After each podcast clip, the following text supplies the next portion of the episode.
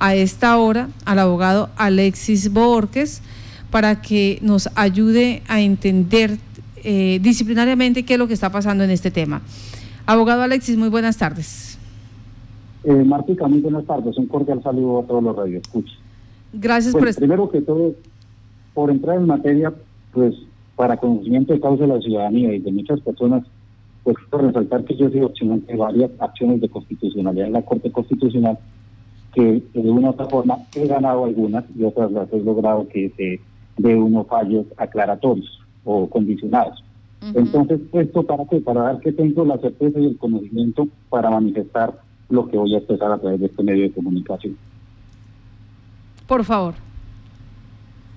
¿Qué sucede? Resulta que el presidente de la República expidió dentro de sus funciones y en virtud de la emergencia que está declarada un decreto que es el decreto 457 de 2020, que es el que está ahorita y no sé por qué aquí en Casanare hay una mala interpretación de esta norma que es de rango nacional.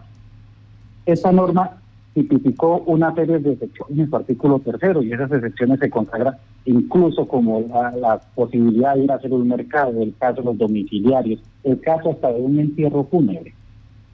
Entonces, hay que ver que no entiendo por qué arbitrariamente las autoridades de policía manifiestan que prohíben el uso de carro cuando ni siquiera la alcaldía ni la gobernación del departamento ha sacado un, decreto reglamentando, valga la redundancia, el decreto nacional.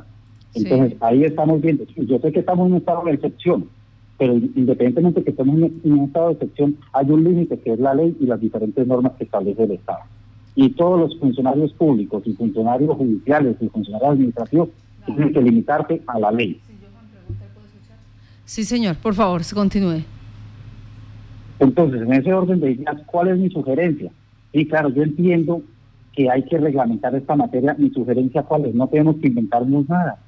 Tenemos que ver que hay otros municipios que lo han hecho. Yo, el ejemplo más reciente que anoche daba en entrevista que me hizo otro medio de, comunicación es Villavicencio, en Boyacá. A mí me parece una buena iniciativa el tema del pico y cédula. El tema del pico y cédula, pues el que esté en la calle y que no tenga el número de cédula, pues lógicamente está violando la norma que estableció el, alcalde o el gobernador, donde se estableció que para circular en esta, en, esta época de calamidad son con ciertas restricciones. Estamos frente a un caso excepcional y frente a casos excepcionales hay que tomar medidas excepcionales pero institucionales. Y una de las mejores formas es aplicar una reglamentación, bien sea de orden departamental o de orden municipal pero que he notado, se lo digo así escuetamente, con el respeto de las diferentes autoridades como la departamental y la municipal. Señor. Hay una descoordinación en la expedición de normas que los ciudadanos no saben qué hacer. Uno dice que sí, otro dice que no. Demos un ejemplo, por ejemplo, los decretos de este fin de semana que pasó. Inicialmente la gobernación había dicho que hasta el día martes se funcionaba normalmente, que la gente podía hacer su mercado, sus compras, sus diferentes vueltas, y el día domingo en la noche van y sacan que no, que es restrictivo desde ese momento para que empate con el decreto nacional. O sea, con todo respeto, esto es una mamadera de gallo con la gente. La gente también tiene que mantener informada a la ciudadanía. Si uno que es abogado, para buscar las diferentes normas, toca buscar en la página de la alcaldía, busquen en la página de la gobernación y interprete Por ejemplo, lo mínimo que tendría que hacer ahorita los organismos institucionales del departamento es tener una sola página que se llame normas COVID Casanare o alguna cosa, porque la gente lo único que hace mal es entendido. Sí. Bueno, vamos, vamos eh, de manera concreta en este decreto, el 457. Eh, el gobierno nacional lo expide, listo. Esta mañana nos hacía caer en cuenta el abogado Oscar Zampayo que habían sido suspendidas también todas las labores de los inspectores de tránsito y por lo tanto también se suspenden todas las labores que tienen que ver con las notificaciones, que tienen que ver también ya eh, con... Exacto. En ese orden, ¿qué sucede entonces con todos estos mm, comparendos que está interponiendo, que está eh, imponiendo la policía? Para mi concepto, si, está, si no están sirviendo y usted no tiene su derecho de legítima defensa y contradicción dentro de los términos que establece bien sea el Código Nacional de Tránsito o la Ley 1801, eso sería un argumento para para gozar de nulidad, dado que el presidente de la República no ha expedido un decreto con fuerza de ley que cambie los términos tanto del Código Nacional de Tránsito como del Código Política que está en el artículo 222 y sus siguientes, si no me equivoco. Entonces, Para eso es que aquí, en este caso, tienen que coordinarse las diferentes autoridades, tanto las autoridades de policía, hablemoslo como cuerpo civil armado, y las autoridades administrativas, hablemoslo como gobernación y alcaldía, y expedir una norma y tener un parangón, un parangón normativo donde puedan actuar los, los, los ciudadanos. Tenemos que ver que sí, estamos en una emergencia que es necesaria y que hay unas restricciones de la libertad, de muchos derechos fundamentales, pero dentro de las pocas limitaciones que hay, no es admisible que quede sujeta al criterio personal o a la apreciación personal de un agente, de un agente de policía si usted está cumpliendo con determinada medida o no. Yo, por ejemplo, esta mañana que me pude comunicar ya hablaba con el secretario de gobierno por WhatsApp, dije, agréguele, por ejemplo, algo adicional acá, que por ejemplo, los que son los de las diferentes empresas, las diferentes instituciones que acrediten qué funcionarios realmente son los que trabajan habiliten un puesto o una, una página a través de la Secretaría de Gobierno y que tenga el sello, que tenga el sello de la institución. Así también se evita congestionamiento. Cuando uno se por ejemplo, un mensajero que se encuentre con la policía, saca su documento, dice, yo estoy autorizado, ya se radicó la documentación en la, en la administración municipal. Pero en el momento que nos encontramos, y en este caso sí yo entiendo las autoridades de policía, está, a la copa tolondra porque todo el mundo interpreta el decreto nacional como se le viene en gana y algunos aprovechan los vacíos normativos para salir y estar en el pueblo de arriba abajo y, desconociendo la, la, el tema de inseguridad que trae eso en cuanto al tema del biológico, del riesgo biológico que representa a las personas, pero tampoco por eso vamos a montar un estado gendarme, entonces que se me ocurrió, entonces todo el mundo nadie puede salir, todo el mundo le toca a pie. Bueno, eh, Johan, tenemos también participación de Johan en este momento. Marta, muy buenas tardes para usted y para todos los oyentes. Quería preguntarle al abogado, hemos estado dialogando extra micrófonos sobre la necesidad. Eh, hace unos días hablábamos sobre el tema de que se requiere que el municipio expida un decreto adicional. Muchas personas dicen, no, ya está el decreto nacional, debemos regirnos por esto porque al ser de presidencia, pues tiene un rango superior. Pero hay muchos vacíos en esta normatividad y se le ha pedido a la administración, abogado, en, qué, ¿en qué falla, en qué puede incurrir la administración municipal al no hacer una normatividad que aterrice el decreto al orden municipal? En la presidencia de la República, en el decreto de rango nacional, como usted lo manifiesta, el 457, le da la competencia a los alcaldes y gobernadores que en sus competencias reglamenten dicho decreto. Yo les he dado un ejemplo y me he cansado de replicarlo en redes sociales, que es el decreto 170 de Villavicencio. Ahí podemos ver que el alcalde de Villavicencio y estableció un pico y placa para los vehículos, estableció una limitación para las personas. Aquí eso no quiere decir que el alcalde o el gobernador de sus competencias puedan reglamentar que la poca restricción de libertad que tenemos ahorita los ciudadanos, que es necesaria, digan, bueno, estas personas dentro del rango que le dio el presidente para salir a hacer mercado, eso, reglamentemos los que salgan los días tales y tales del mes que estamos y el mes que viene. Y si funciona en Villavicencio, si funciona en municipios como lo he visto en Boyacá, ¿por qué no va a funcionar aquí en Casanare? Y no entiendo cuál sería el, la medida administrativa. Lo que sí estamos viendo es que nos estamos enfrentando por parte de la alcaldía frente a una omisión y por parte de las autoridades de policía eventualmente frente a una extralimitación. Frente a esa, ese hecho que usted acaba de decir, o sea, cualquier ciudadano le da por interponer una acción legal legal contra estas entidades y eh, pues eh, se verían combinados a investigaciones tanto el comandante de policía como la administración municipal? Mire Marta, yo soy así, no lo decir cualquier ciudadano. El ciudadano que lo va a hacer voy a hacer yo. Entonces, acá le hago un llamado a la autoridad municipal y a las autoridades de policía y a la misma administración departamental. O se coordinan o empezamos los diferentes ciudadanos, los diferentes abogados que tiene el departamento a actuar. Porque es que la ciudadanía no tenemos que tenerla a la topa tolondra, este departamento. Sabemos que es una crisis grandísima. Aunado a eso, Marta, súmele los temas de inseguridad que está trayendo este tema del, toque de queda. Y yo finalmente les puedo decir lo siguiente, que esto es un llamado incluso al mismo gobierno nacional.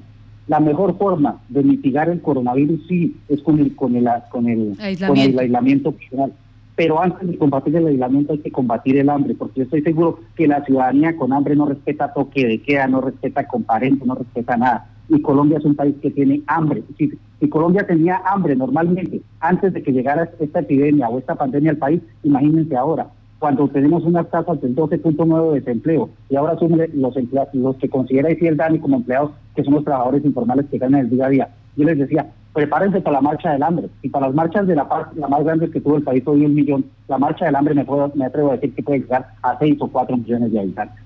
Entonces, por favor, no tenemos que ser racionales. El gobierno nacional tiene que sacar políticas de seguridad alimentaria, que son unas políticas de seguridad nacional en este momento. Bueno, ¿qué hacer entonces? Me pregunta aquí un ciudadano con las personas irresponsables que con pico y cédula o, o con decreto o con la restricción que haya, pues están por todo el municipio haciendo de las suyas. Sencillo, y están violando la norma municipal que establece la reglamentación del municipio, ahí tiene que caber todas las medidas que establece y todas las medidas coercitivas que establece en la ley 1801-2016. Eso en cuanto a materia de, comportamientos de, de, ciudadanía. Y si está en un vehículo la persona, lógicamente también se le puede aplicar las normas del Código Nacional de Tránsito. Johan. violando las normas que establece el municipio. ¿Alguna otra pregunta? Eh, quería preguntarle al abogado. En, obviamente la ley es de interpretación y cada abogado tiene sus diferentes conceptos, pero esta mañana también hablábamos con el abogado Oscar Zampayo, quien al igual que Ferley tiene una amplia experiencia, y hablábamos de qué va a pasar con los comparendos que se impongan durante esta situación en la que estamos en este limbo jurídico. Para mí son nulos, dado que ni siquiera el municipio ha sacado un decreto, digámoslo, suspendiendo los términos administrativos del, valga la pena decir, del municipio de Yopar. ¿Me repite esa parte, por favor? ¿Qué pasa? Las autoridades, por ejemplo, yo lo he visto, por ejemplo, en el caso del Ministerio de Educación Nacional y en varios, incluso en la misma alcaldía de Villavicencio Guintapié, que la autoridad municipal sacó un decreto suspendiendo las actuaciones administrativas que adelanta el, el, el, el, municipio. En este caso, como son medidas policivas, no se habría que analizarlo hasta que alcance se puedan suspender los términos o, habilitar de pronto una plataforma virtual para que las personas puedan colocar su apelación. Un caso sencillo, si a mí me ponen un comparendo y si salgo a ir a hacer la apelación, entonces que me pondría un comparendo por ir a hacer la apelación. O sea, son cosas que, no se han determinado. Sí. Pero para mi concepto serían porque es que esos términos están establecidos en la ley y un alcalde no puede cambiar los términos establecidos en la ley, a no ser que el presidente expidiera un decreto ley cambiando los términos del Código Nacional de Tránsito y del Código de Policía y Convivencia. Bueno, aquí hay otra pregunta de otro ciudadano, es eh, eh, de manera concreta, Marta, prima el decreto del Gobierno Nacional sobre el que sobre el decreto que tenga el alcalde, ¿esto es así de fácil? No prima, el, el decreto nacional permite que los alcaldes regulen la materia establecida en el decreto nacional. Mm, ya. se, complementan. Hay una armonización entre la norma y que lo único que no puede es contraer el decreto nacional. Por ejemplo, el decreto nacional dice, sí, las personas tienen libertad de ir a hacer el mercado. Entonces el decreto departamental dice, sí, estas personas pueden ir a hacer el mercado, pues pueden ir tales y tales días de acuerdo a su número de celda. No se está restringiendo el derecho, simplemente se está organizando o reglamentando. Ya. En ese orden, eh, ¿podría, por ejemplo, ser más flexible el decreto municipal con respecto al decreto nacional? Es que el decreto nacional incluso es más flexible. El decreto que sería más rígido sería el municipal, porque está, digámoslo, como reglamentando el caso específico de la ciudad. Pues le digo, el nacional, por ejemplo, no tiene establecido un pico y placa, un pico y cédula. Por ejemplo, el municipal sí podría establecer un pico y cédula porque la realidad social del municipio es otra. Y por eso el decreto el mismo, el mismo decreto permite que los alcaldes reglamenten la materia. Me explico cuando digo que más flexible, o sea, el decreto nacional eh, restringe eh, para todas las actividades y deja cuatro, 34 excepciones. El decreto municipal podría decir, no, yo necesito otra actividad y necesito que es prioridad para el municipio. ¿La puede, la puede colocar? Mire, claro, el, el parágrafo quinto, el artículo tercero del, del decreto 457 dice la siguiente. Las excepciones que de manera adicional se consideren necesarias adicionar por parte de los gobernadores y alcaldes deben ser previamente informadas y coordinadas al Ministerio Interior si hay una necesidad que no esté contemplada aquí en esto, el alcalde puede sacarla, pero previamente tiene que notificar dicha situación al Ministerio Interior. Vemos que este decreto, digámoslo así, que es un decreto marco, permite que los alcaldes saquen otros decretos y aquí, por ejemplo, en el caso que usted me habla, particularmente la única diferencia es que tocaba informar al Ministerio Interior. Compañeros, ¿alguna otra pregunta? Pues nos queda esperar que las autoridades del municipio escuchen tanto el llamado de la comunidad como de los diferentes abogados, porque ya son varios los eh, expertos en derecho que han hecho publicaciones a través de las redes sociales haciendo estas explicaciones y esta labor pedagógica que ahora hace con nosotros Ferley Borges. Marta, eh, quería preguntarle también a Ferley, en estos casos en que se presenten emergencias, en que se presente alguna situación en la que Dios no lo quiera, eh, se afecte a una persona, ¿quién sería el respondiente? ¿Quién sería el responsable ante este limbo en el que estamos entre la administración municipal y un decreto de la presidencia? No, pues es muy insisto. El problema normativo de la presidencia no es de interpretación. Y hasta el momento ese decreto tiene toda la legalidad y prima. El problema es que el decreto nacional es muy amplio. Ese decreto nacional debe ser estrecharse a través de una norma municipal o departamental. Porque si ustedes miran la norma, le dan la competencia tanto al alcalde como al gobernador de reglamentar lo establecido en la norma nacional. Pero en el momento lo que, por ejemplo, si yo fuera el, oficial o el comandante del departamento, yo me sostengo a lo que dice la norma nacional, a no ser que el hasta que el gobierno departamental o municipal pide una norma reglamentando el tema. Y aquí hay un problema de proliferación de normas, y eso que viene desde que empezó la, la, misma crisis, incluso por responsabilidad del mismo gobierno nacional, porque es que yo soy consciente que esto no se ha visto en el país y tampoco nadie lo esperaba, pero también se ha visto que hay una gran improvisación. Y una falta de comunicación entre presidencias, gobernadores y alcaldes, y aquí en el ámbito territorial también hay una falta de comunicación entre la gobernación y alcaldes. Acuérdense la vez pasada cuando habían quitado la restricción del toque de queda o cuando también malinterpretaron ese decreto. Tan así que yo mismo, oficial señor presidente de la República, le dije, hey, no se quite las competencias a los gobernadores y alcaldes de quitar toques de queda porque es una, una competencia que está en el artículo 202 del Código de Policía y Convivencia usted lo único que puede de pronto aumentarlos o disminuirlos, pero usted no les puede quitar la competencia que los alcaldes tienen legalmente sobre, sobre su territorio. Abogado Ferley, ¿cómo es el tema aquí también con los temas de tránsito? Eh, además de quizás usted comparentarlo por incumplir el decreto, también eh, podrían hacerlo por temas de SOA, por temas de licencia, podría usted quitarle el vehículo Mire, yo he estado viendo, he estado haciendo el seguimiento a las diferentes páginas. Como le dije, en esto el país ha sido, se ha dormido y así también las entidades territoriales. Debe existir una página ahorita distinta entre todo el conglomerado normativo de los diferentes ministerios. Y es, una entrevista que dio la ministra de Transporte el día de antier. Ella manifestaba que era lo de lo de lo de, lo de revisión técnico-mecánica y eso se iban a hacer una suspensión y ampliar los términos hasta el día 13 de abril o pasados los días que se declaró la, urgencia manifiesta. Pero eso fue algo que dijo como una, una actuación, pero hasta la fecha no es un hecho administrativo porque no he encontrado resolución alguna que haya suspendido esos términos. Pero aquí es donde también se tiene que hacer un llamado a las diferentes autoridades al sentido común. Dígame, en este momento a mí me dice pasa que la técnico-mecánica, ¿cómo ir a sacarla si los CDA están cerrados por una orden? De eso sí hay una resolución de una orden por parte del Ministerio de, de Transporte. Entonces hay que acudir a la sana lógica también y al considere. Abogado Ferley, o sea que esa situación básicamente se solucionaría con la expedición de un decreto por parte del alcalde, de la alcaldía municipal, regulando eh, en base al decreto nacional. Claro, puede ser por vía un decreto del alcalde o pueden hacerlo de forma en, concordancia o de forma armonizada o de o estamos en, común acuerdo, pueden sacar un decreto departamental y se regula de una todo el tema en el departamento. Porque también recordemos que el gobernador es autoridad de policía.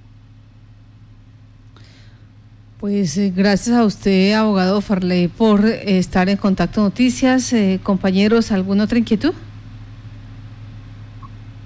Pues no, me quedaría pronto en el tema de ante qué entidad pueden recurrir entonces las personas que en este momento ya tienen un comparendo por incumplimiento del decreto. Sabemos que no hay atención y como usted ya lo han hecho claro, pues eh, estaría quedando casi que nulo por temas de que no se cumplen los tiempos. ¿Dónde eh, o a qué entidad la comunidad puede recurrir a eso, abogado? Sencillo, los servicios judiciales de la acción de tutela están, están, están permitidos. Y he visto que se han habilitado varias plataformas a la Corte Constitucional. No sé cómo está funcionando aquí en Nepal. Pero pasados los términos que usted tenga para apelar, simplemente puede cualquier ciudadano colocar una tutela por debido proceso y por acceso a la administración de justicia, por todo lo que usted quiera ver.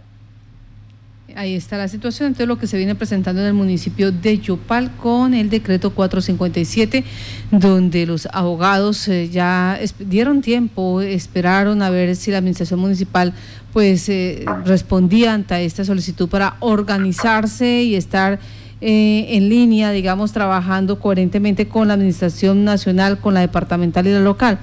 Pero definitivamente no han podido. Pues abogado Alexis Borges, gracias por estar en Contacto Noticias. Muchas gracias Marta y agradecerle a toda la comunidad por estar atenta y sea verdad la oportunidad para hacer un llamado a la autoridad departamental y las diferentes autoridades municipales si es necesario que verdad creen un link de comunicación donde se encuentren todas las normas que ha pedido tanto el gobierno nacional como las autoridades locales, porque la verdad es que la gente, empezando que el nivel de educación de muchas personas en el departamento no, no, no es el más amplio para, para informarlos y tienen que ser más pedagógicos en las diferentes normas que se espian.